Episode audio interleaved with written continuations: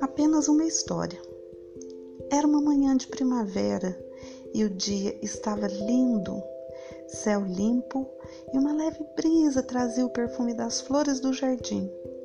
Maria, animada com a viagem, arrumava os últimos itens para colocar na mala. Aquela viagem era uma ponte para grande mudança de vida. Ela sabia que na volta seria uma nova mulher. Mas bem lá no fundo, Maria sentiu um medo de estar muito velha para recomeçar recomeçar uma nova história. Mas sabia que só por hoje não podia perder aquela oportunidade. Depois de tudo organizado, pegou a estrada com o coração cheio de sonhos. Pouco tempo depois, algumas nuvens pesadas, o tempo mudou. Em poucos minutos caiu uma tempestade. Maria pensou em parar o carro porque teve medo. Entretanto, tomou a decisão de continuar e apenas diminuir a velocidade. Foi um momento em que repensou a própria história de vida enquanto enfrentava aquela estrada. Pelo medo, o coração ficou apertado e na sua cabeça vieram lembranças tristes que trouxeram medos, medos antigos. Aquela chuva a levou de volta para a juventude difícil que viveu. Passou uma vida inteira se sentindo feia e bem pouco competente. Essa combinação lhe dava a sensação de inferioridade que a acompanhou por muitos anos. Parece que há momentos na vida em que as situações negativas se reúnem e acontece exatamente como uma tempestade. Nessa hora, Maria volta para o presente momento e percebe que a chuva está ainda mais intensa e não enxergava quase nada. Sentia novamente uma vontade de parar e esperar passar mas as lembranças da sua vida a alertavam que sempre que parou, a nuvem preta e densa insistia em permanecer em cima dela. Então Maria continuou absorta nas suas lembranças e podia sentir as emoções negativas que a acompanharam por longos anos: desespero, lamento, choro, solidão, culpas. Na verdade, Durante sua juventude, ela se sentia a pior pessoa do mundo.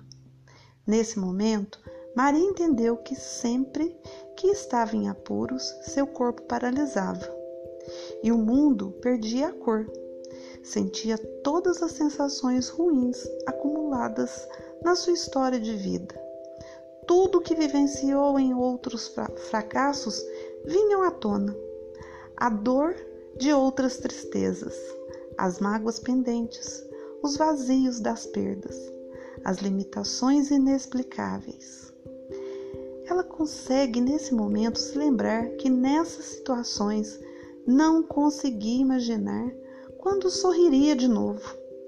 Mas hoje ela resolveu continuar na estrada, sem parar. O medo continua grande, mas desejou tocar a sua essência caminhar na velocidade possível. A chuva passou e o sol voltou a brilhar forte, prateando a estrada e de presente trouxe o arco-íris. Nesse momento, Maria descobriu que era forte e que podia atravessar tempestades, desenhar estratégias e criar novos caminhos, construir novos cenários e convidar novos personagens para participar da sua história. Podia inclusive descartar velhos cenários e personagens que já não têm sentido no seu presente. Compreendeu que a vida precisa ser simplificada. Descobriu que o segredo da felicidade é conhecer o poder da simplicidade, viver livre e se desvencilhar das ilusões. Maria entendeu que muitas tempestades já passaram e muitas estão por vir, e que todos nós temos medos. Medo do insólito, medo da surpresa, do descontrole e principalmente o medo da perda. Mas isso não é tragédia. Isso é rotina, faz parte da vida. Tragédia é não viver por causa do medo. Maria então compreendeu que é preciso usar o medo para alimentar a coragem. É compreender o trabalho de construir novas trilhas para escoar as emoções e traçar novos caminhos de superação. As tempestades sempre passam e sempre estão atreladas com a possibilidade de trazer informações, novos conhecimentos e grandes aprendizagens. Agora, Maria se considera uma caçadora de tempestades. Ela perdeu o medo, ela perdeu o medo do medo. Entendeu que só o que emociona é capaz de transformar. Ela sabe que o conhecimento que não emociona é apenas um acessório, um verniz social. Mas o conhecimento que emociona passa a fazer parte da essência, desenha o caráter, exala pelos poros. Ela compreendeu que é preciso se apaixonar pela vida e amar tudo que aprende. Entendeu que, na verdade, cada um é do tamanho do amor que pode dar. Essa viagem trouxe a Maria um sentido de bem-estar, e naquele instante ela percebeu que as emoções não são sentidas apenas no coração. As emoções atingem todas as células do corpo. Todos os órgãos compartilham das emoções que nascem no coração.